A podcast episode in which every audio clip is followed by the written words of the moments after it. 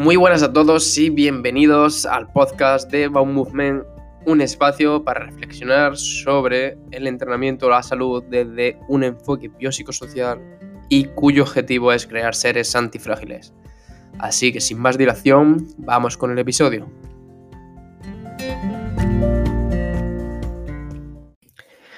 Muy buenas y abrimos una nueva sección que va a ser la de QA básicamente eh, muchas veces me hacéis preguntitas por Instagram y las contesto por la historia. Entonces, me ha parecido interesante, eh, ya he hablado con bastante, el cogerlas y directamente desglosarlas aquí.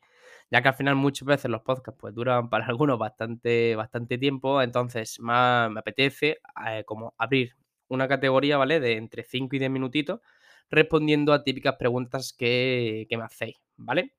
En este caso, muchas veces me preguntáis sobre los ejercicios básicos, ¿vale? Al final, mucho entenderéis esos ejercicios básicos como peso muerto, sentadilla, zancada, eh, premilitar, dominada, pre de banca, remo, painlight, etc.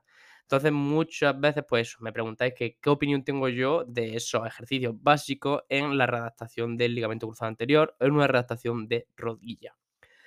Para, entendernos, al final no hay ejercicios básicos. Para mí no hay ejercicios básicos. Sí es verdad que de ese término viene del fisioculturismo de hace décadas y vieron que con esos ejercicios se podía ganar, pues más que haciendo esos ejercicios se podía ganar gran cantidad de masa muscular sin necesidad de meter pues muchas más variantes.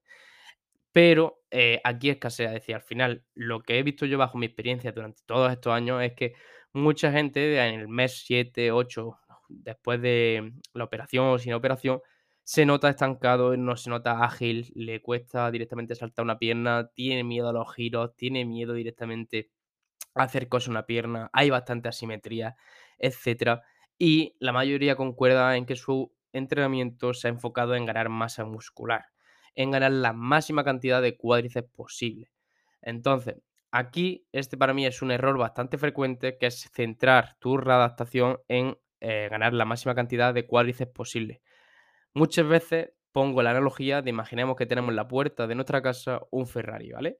Todos diremos, hostia, pues qué chulo está ese Ferrari, etc. Imaginemos que ese Ferrari está súper chulo por fuera, que sería en este caso nuestro cuádriceps, pero después te dicen que, que, ese Ferrari, pues el chasis lo tiene regular, que los frenos no los tiene bien regulados, las amortiguaciones también las tiene un poquito deterioradas, etcétera, y que tenga un poquito de cuidado, pues, pues eso, en, ir circulando con ese Ferrari.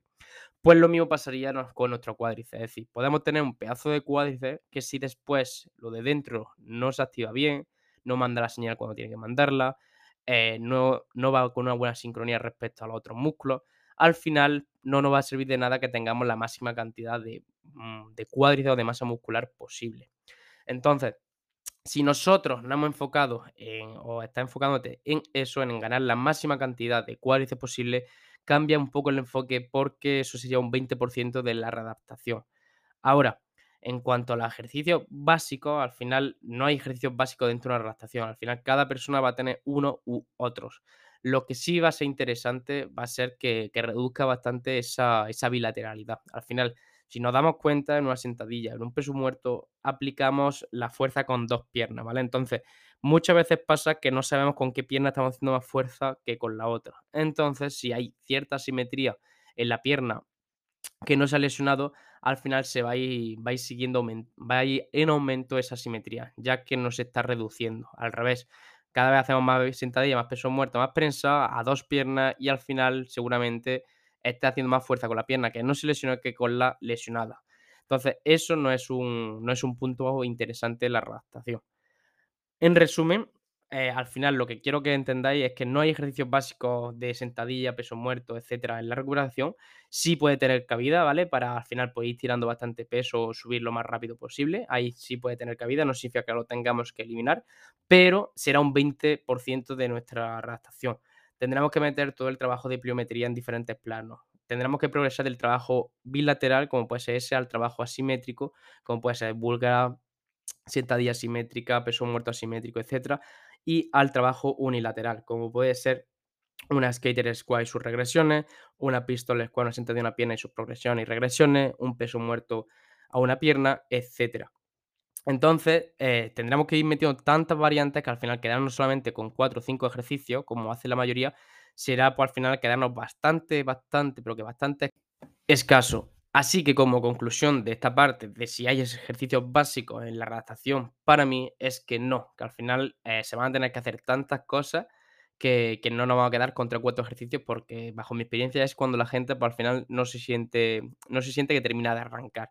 Entonces, modo resumen, trabajar mucho el tema de, de fuerza, alta velocidad, en posición asimétrica, trabajo unilateral, trabajo de pliometría en diferentes planos, trabajo de sprint, etcétera. Eso es lo que nos va a dar un poquito más de, que nos va a dar un poquito más de sentirnos más ágiles. Al final, si tú llevas 3 o 4 meses haciendo lo mismo y no notas mejora, pues tendrás que cambiar algo. Y como conclusión de este punto, pues sería ese. Ahora pasamos un poco a la parte de masa muscular, que también me preguntáis bastante sobre, sobre eso. Me decís que, que cómo podéis ganar más masa muscular del cuádriceps. Al final, sí es verdad que incluso años después de la lesión se ve que hay alteraciones a nivel de la fuerza del cuádriceps y por eso tenemos que revertirlo desde temprano en la rehabilitación y en la readaptación. Al final, incluso en los primeros meses directamente, en el primer mes, vuestro fisio tiene que empezar a poner cosas de cadena cinética abierta para aislar el, cuádriceps y que vaya ganando fuerza. Al final, si nosotros hacemos sentadillas, eh, zancadas, etcétera, podemos compensar un poco y que, haga el trabajo, en vez del cuádriceps lo haga los isquios, el glúteo, etcétera. Y como vemos que incluso dos, tres años después de la lesión hay alteraciones a nivel de esteadines, que sea la capacidad que tenéis de controlar una fuerza de manera estable con cargas bajas, fuerza, eh, fuerza máxima, RFD temprano, RFD tardío, pues sería interesante que empecéis a meterla desde, em, desde el principio y que no os prohíban eso de cadena cinética abierta en los primeros meses. Y ya cuando entréis también en esa parte de redactación, pues que sigáis dándole caña y, y, y metáis cierto trabajo analítico de ese cuádriceps para al final seguir revirtiendo todos esos cambios que se dan. Por otro lado, al final, eh, lo que hemos dicho no solo nos va a centrar en la masa muscular, sino va a centrar también en otros factores que os recuerdo que tenéis en la página web el ebook totalmente gratuito de cuatro claves que no has tenido en cuenta en tu recuperación del ligamento cruzado anterior, donde ahí vemos cuatro factores que seguramente no te suenen y no has tenido en cuenta, junto a unas cuantas propuestas prácticas y siempre va, a tener esa creatividad para seguir inventando pues, ejercicios que ayuden a repartir todos esos cambios. Así que sin más dilación, vamos un poco con el tema de, qué factores se ven alterados y qué tendríamos que mejorar aparte de la masa muscular. Si es verdad que la masa muscular, pues si ganamos masa muscular significa que estamos mandando señales a ese cuádriceps y eso hace un punto positivo. Pero lo, que hemos dicho, si después eh, no se tiene esa capacidad de controlar, esa capacidad estadina de controlar una fuerza estable con carga baja, ese RFD que es súper importante en esta lesión, porque el ligamento se rompe tan tan rápido que normalmente ocurre en menos de 50 milisegundos.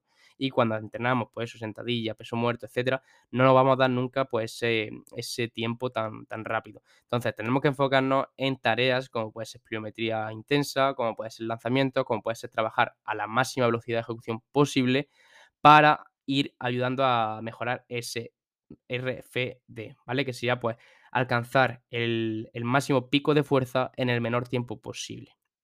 Entonces ya llevamos dos, ¿vale? Sería esa capacidad de controlar, RFD y después esa estabilidad de cadera a una pierna, ese apoyo monopodal que seamos capaces de estabilizarnos a una pierna tanto en estático, como puede ser haciendo una zancada, haciendo una pistola, haciendo una skitter squat, como en dinámico, como puede ser el aterrizaje después de ir a luchar por un balón o ir a saltar a coger algo y que caiga una pierna totalmente estable y sí que sea puede ser un, aterrizaje muy forzoso. Entonces, eso también va a ser aspecto bastante interesante a trabajar y no solamente eh, la ganancia de masa muscular. Entonces, como conclusión, ni blanco ni negro, es decir, ¿tenemos que enfocarnos a muerte en los básicos? No. ¿Hay que eliminar los básicos? Tampoco, es decir, sí, tienen su cabida. Después, ¿hay que, hay que intentar ganar la máxima cantidad de masa muscular de cuádriceps? No tenemos que dejarnos, eh, dejar que, nos dé igual esa masa muscular, tampoco. Al final, que vayamos ganando masa muscular, pero al final siempre lo importante será intentar, la más, intentar meter la máxima cantidad de estímulos posibles y de tareas para al final ir enriqueciendo pues, todo lo que es nuestro sistema nervioso central. Al final tenemos que entender que muchas veces la lesión del ligamento cruzado anterior se da más por un control neuromuscular que por tener X cantidad de masa muscular. Entonces será más importante pues intentar revertir todos esos cambios y todas esas malas adaptaciones que se han dado a nivel del sistema nervioso central después de la lesión que la de intentar ganar masa muscular y hacer el típico 3x10 de gimnasio. Así que, para terminar, recuerda que tienes ebooks totalmente gratuitos, como es el de pliometría, de aceleración y el de cuatro estrategias clave en la redactación del cruzado, que son totalmente gratuitos y los puedes descargar de la web, que es bowmovement.es. Y después, si quieres meter algo más intenso, tienes también el libro de cruzado de qué hacer después de lesionarte, para que tengas una guía y una, como al final que entiendas todo el proceso, que son 90 páginas con propuestas prácticas, tanto de extensión, flexión, propulsión, deceleración, pliometría, fuerza y cómo progresar y ejercicios para que al final también entiendas un poco qué hacer cuando vayas al gimnasio. Y por último, si también estás interesado y ves que no te sirve ninguna de esas dos cosas y lo que quieres es un seguimiento mucho más cercano, recuerda que también puedes encontrar en la web nuestros servicios y preguntar por la información. Así que sin nada, inauguramos esta, esta de preguntas y respuestas y si tienes alguna pregunta que te gustaría que resolviésemos, déjamela por Instagram y seguramente en el siguiente episodio la respondamos. Me alegra saber que has llegado hasta aquí, ya que al final el tiempo es lo más valioso que tenemos. Y que pase el tiempo dedicando a formarte o a tener más conocimiento dice mucho de ti.